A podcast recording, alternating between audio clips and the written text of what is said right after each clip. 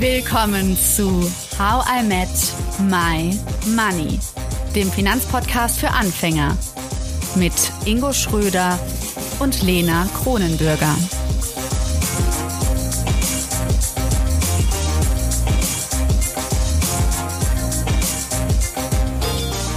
ETFs oder doch besser ETF-Versicherung? Wir gehen der Sache auf den Grund. Ich wünsche euch viel Spaß mit der letzten Folge mit dem Altersvorsorgeexperten Marciano Koslowski von Maiwerk. Da kommt so ein bisschen die Konkurrenz ins Spiel zu den ETFs, wie ich sie gerade bespare. Wenn man, man könnte schon sagen, es gibt auch Versicherungsprodukte, die würden sich fast mehr lohnen.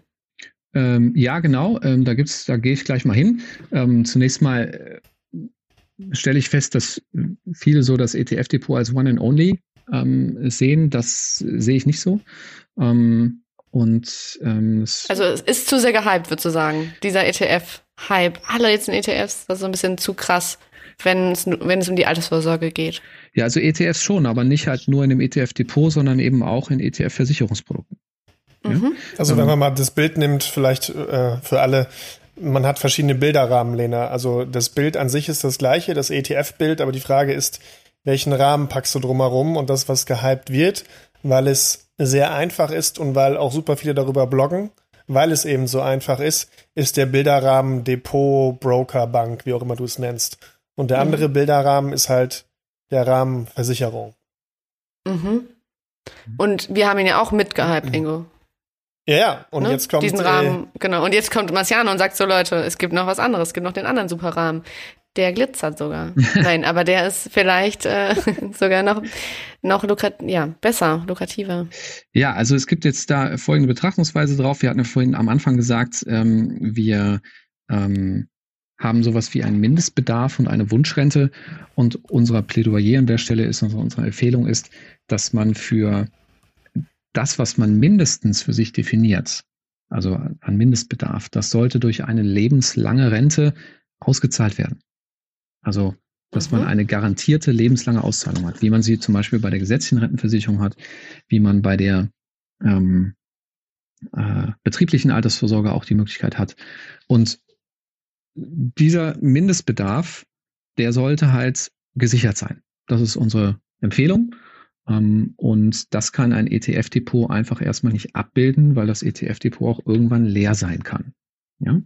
Ähm, das muss jetzt jeder für sich definieren, wie hoch dieses, diese Mindestabsicherung sein soll. Also es kann leer sein, weil man zum Beispiel, sagen wir mit äh, 70 das schon aufgebraucht hat, ja. während Versicherungsprodukte weiterlaufen bis zum Tod. Genau, genau, ja. Ähm, und das muss natürlich jetzt jeder für sich definieren, wie viel möchte ich einfach aus freiem Vermögen, sprich zum Beispiel so einem ETF-Depot entnehmen, so nach und nach für mich. Und wie viel soll mir lebenslang garantiert ausgezahlt werden? Ja, aber beide Anteile sollte es geben. Ja, das ist unsere mhm. Empfehlung. Und ähm, dementsprechend, wenn man sagt, ich möchte ähm, äh, eine, eine lebenslange garantierte Auszahlung haben, dann kommt man erstmal an einem Versicherungsprodukt gar nicht vorbei. Das ist erstmal der eine mhm. Punkt. Und es kann eben auch steuerlich sehr viel Sinn ergeben. Ähm, wie zum Beispiel bei der Rürup-Rente, wenn wir da jetzt feststellen, hey, wir zahlen da was ein und kriegen dann sogar noch Geld zurück, was wir dann wiederum anlegen können und so weiter, dann hat das sogar renditeseitig einen sehr spannenden Effekt. Ja. Mhm. Mhm. Und, und vor allem, wir haben ja auch erst vor kurzem, Lena, das Rebalancing gemacht, um uns Steuern. Ich erinnere mich daran, es war so aufregend.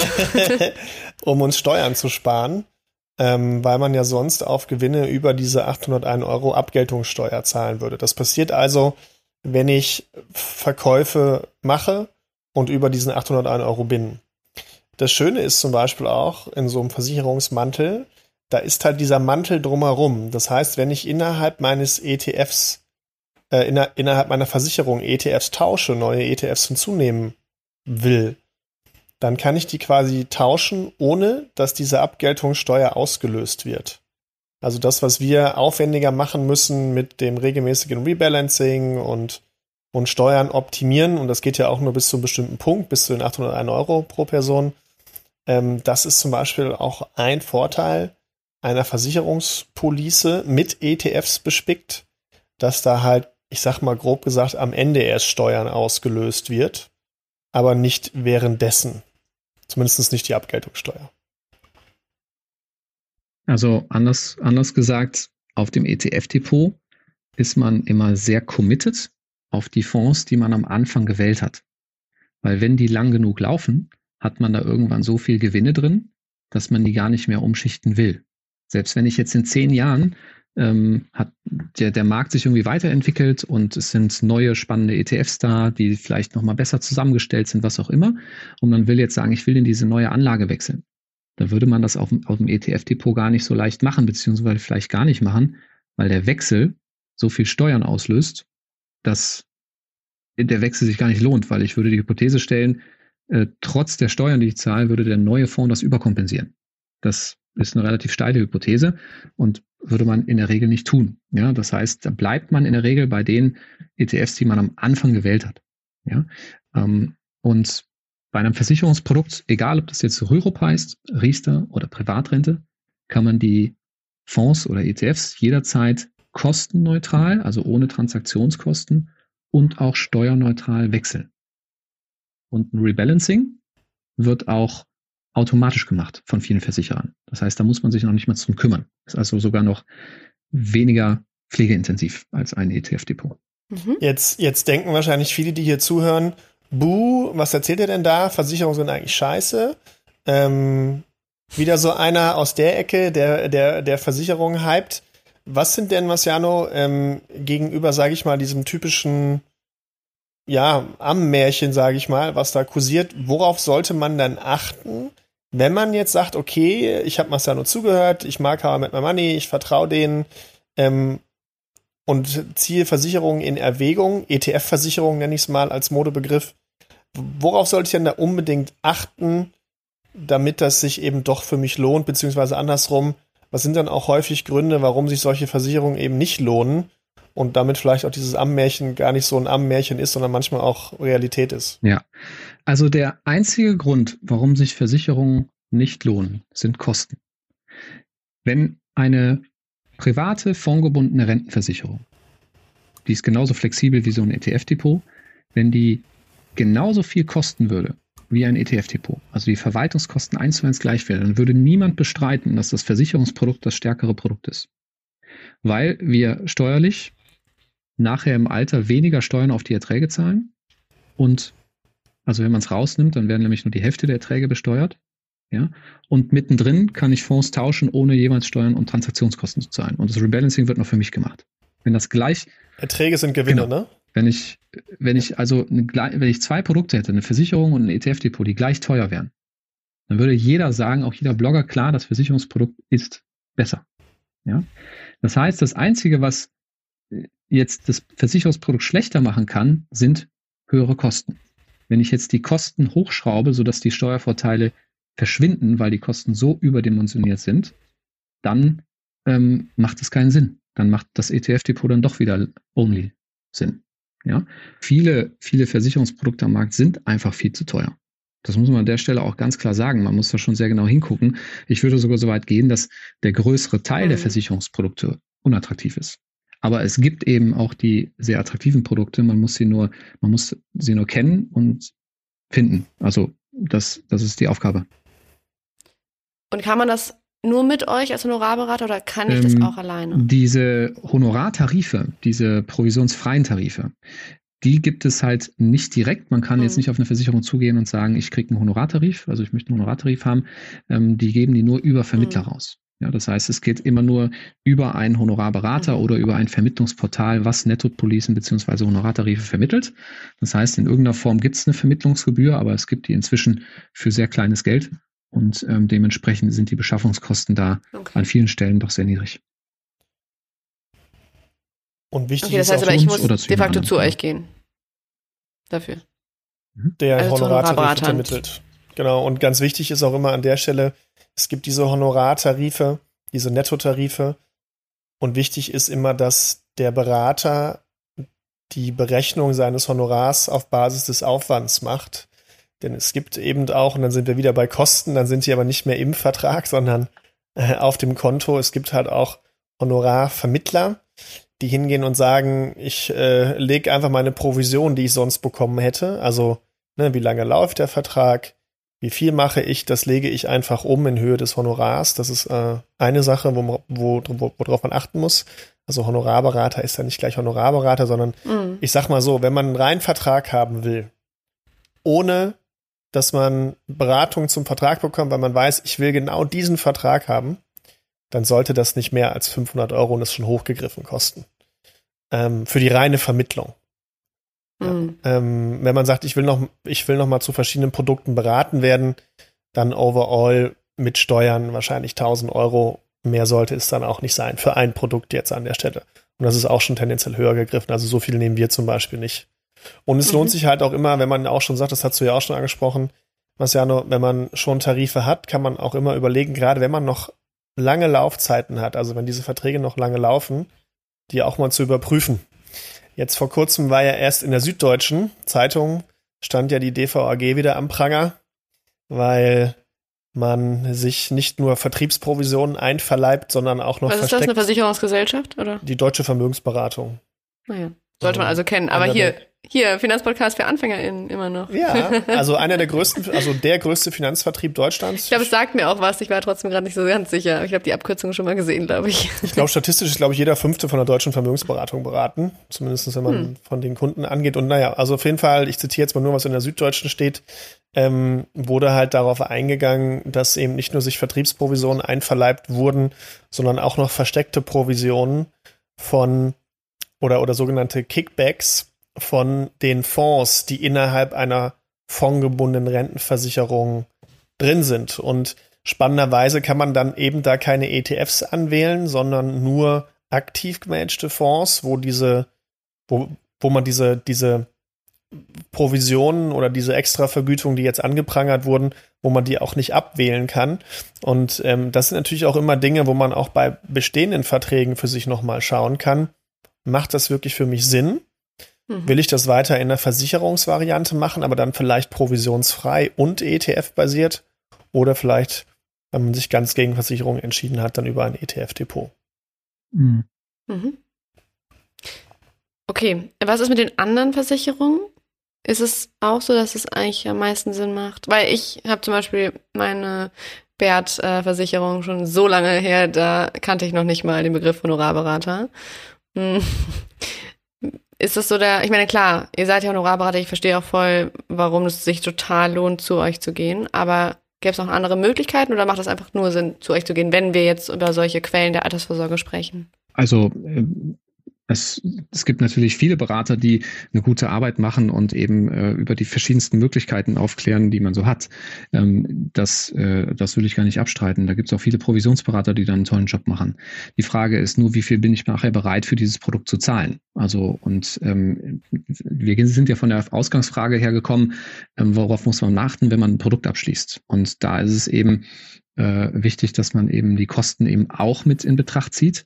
Ähm, das ist nicht das alleine Entscheidungskriterium, aber eben die Kosten werden oft so unter Tisch gekehrt in der Beratung und äh, als ob sie keine Rolle spielen. Und die würde ich mir schon sehr genau betrachten. Mhm.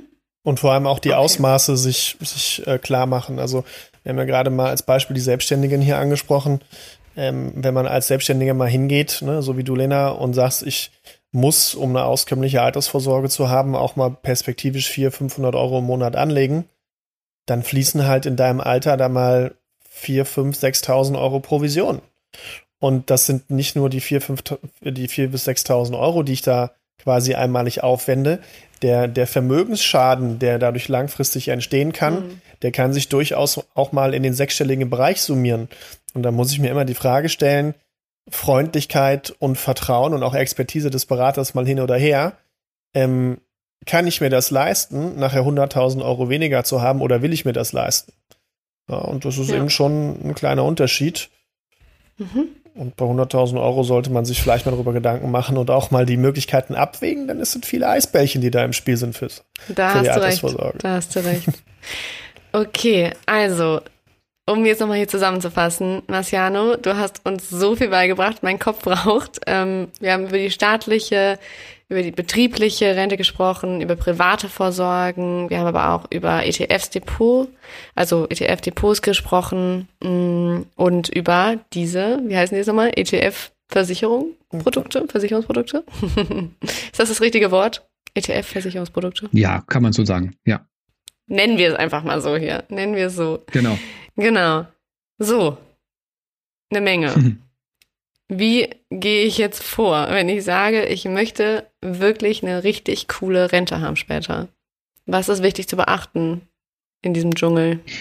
Ähm, ja, also letzten Endes die, also vom Entscheidungsschritt her sollte man im besten Fall die Vor- und Nachteile von diesen Sachen kennen ähm, und dann für sich die, dann die ähm, richtige Kombination aus Produkten für sich auswählen. Und ähm, das sollte jetzt auch nicht so rüberkommen, dass Versicherungsprodukte pauschal besser sind als ETF-Depot. Ja, also da, da macht es auch die, da ist auch die Mischung eben ähm, wiederum gefragt. Und ähm, man kann aber so festhalten, dass äh, je länger ich den Zeitraum strecke, den ich anlege, desto vorteilhafter sind Versicherungsprodukte.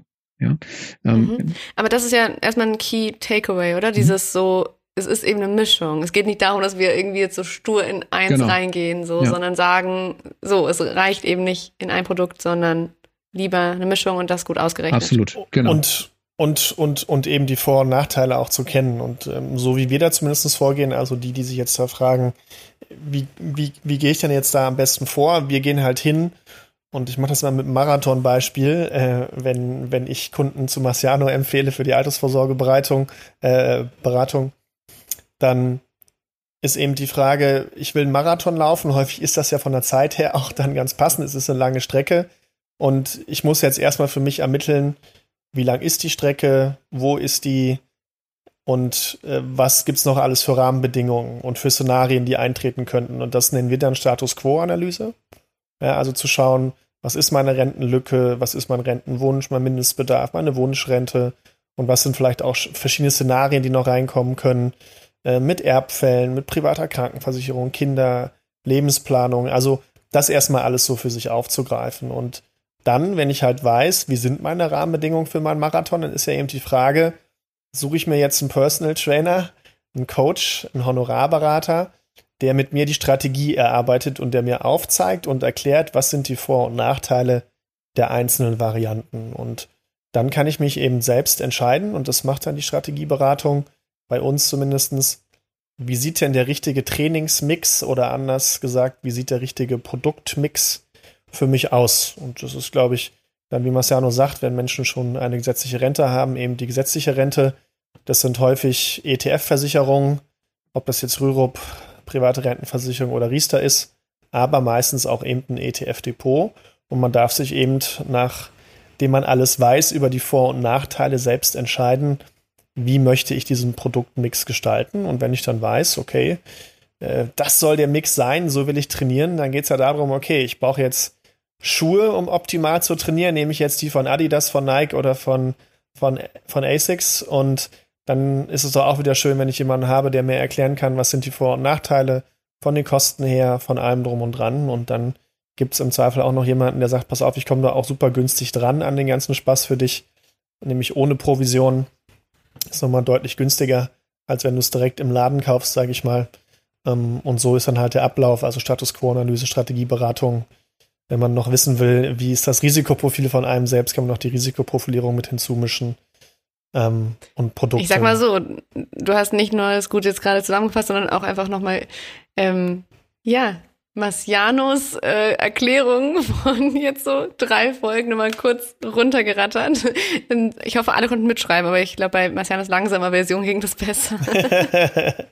Ansonsten können wir ja zurückspulen zum Glück. ja, das stimmt. Marciano, Richtung Abschluss. Was sind so Tipps, die wir wissen sollten? Irgendwas, was dir noch im Kopf rumschwirrt, wo du sagst, so bitte achte darauf, Lena, und ihr alle da draußen. Was äh, ist wichtig? Ja, also ich würde im ersten Schritt erstmal sagen, immer verstehen, was man abschließt. Das ist ein ganz wichtiger Punkt.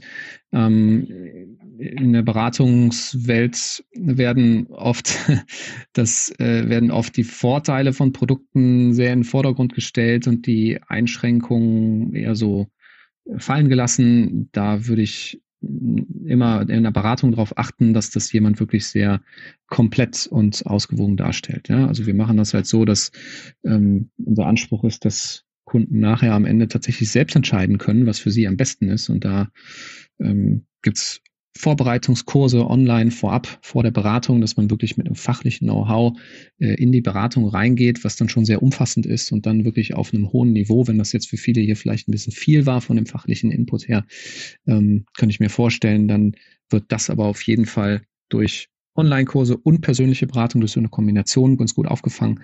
Und man ist am Ende auf jeden Fall entscheidungsfähig. Und das ist auch egal, wo ich jetzt ähm, mich beraten lasse, wichtig, dass ich nachher nicht mich zu einem Abschluss drängen lasse und irgendwie das nur mache, weil derjenige sagt, das ist gut, sondern am besten habe ich verstanden, warum es gut ist und äh, mich wirklich ganz aktiv dafür entschieden, trotz auch bestimmter Nachteile, die es immer gibt in jedem Produkt. Ja, ähm, genau. Und ähm, dann noch den Tipp, weil es halt einfach bei vielen Blogs und äh, so falsch dargestellt wird aus meiner Sicht, dass das ETF-Depot das One and Only ist. Das würde ich ähm, so nicht sagen. Es gehört zu jedem Finanzkonzept dazu, aber es sollte kombiniert werden mit guten, günstigen Versicherungsverträgen, Honorartarifen.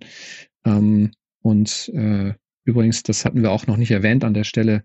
Ähm, es gibt inzwischen auch Produkte, wo man sehr flexibel die Einzahlung gestalten kann. Viele haben so eine Angst davor, dass ich mich jetzt darauf committe, weiß ich nicht, 250 Euro monatlich bis zum Rentenbeginn durchzuzahlen.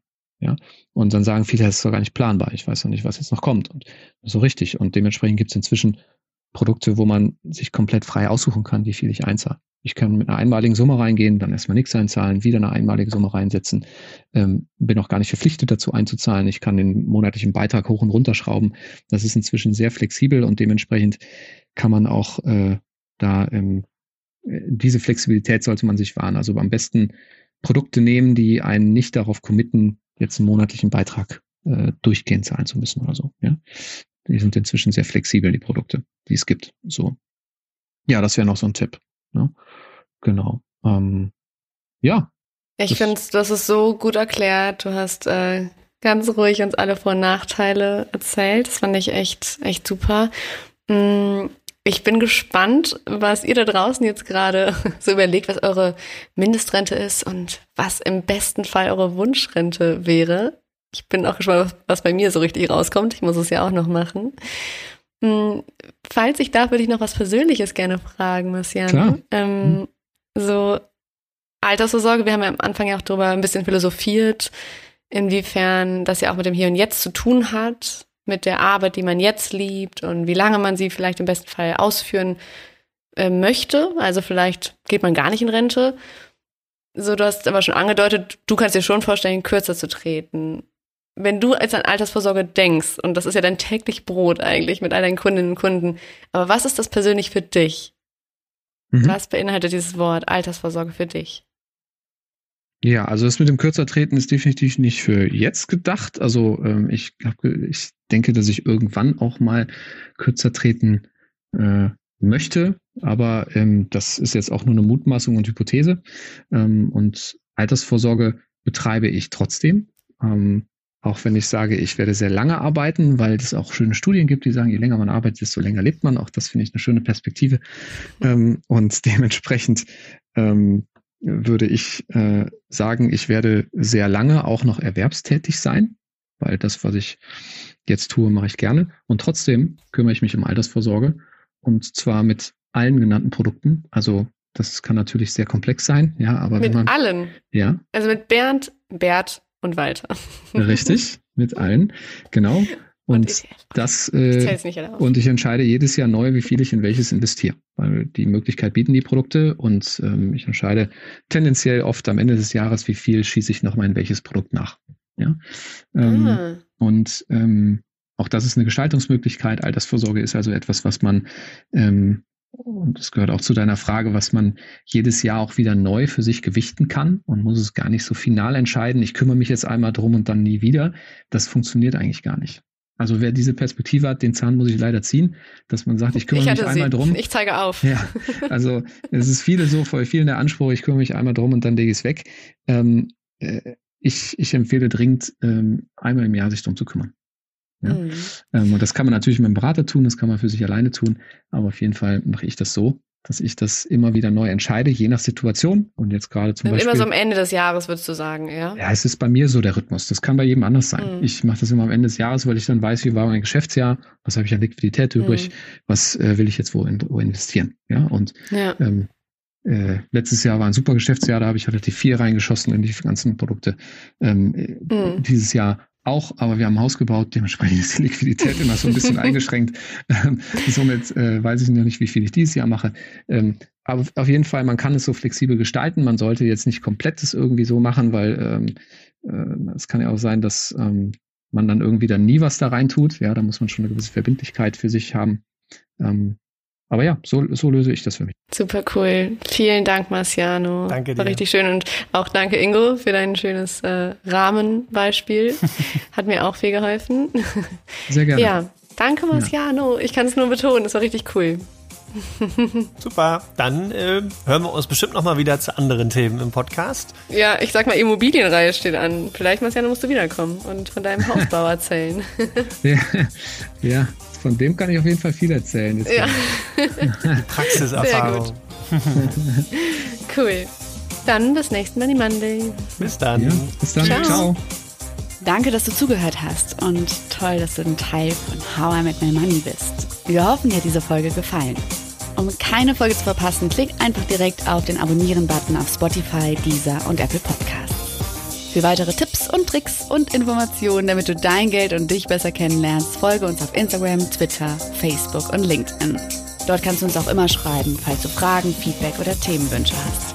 How I Make My Money wird gesponsert von der MyBack Finanzakademie. Spannende Online-Kurse für deine finanzielle Zukunft zu ETFs, Immobilien und Altersvorsorge.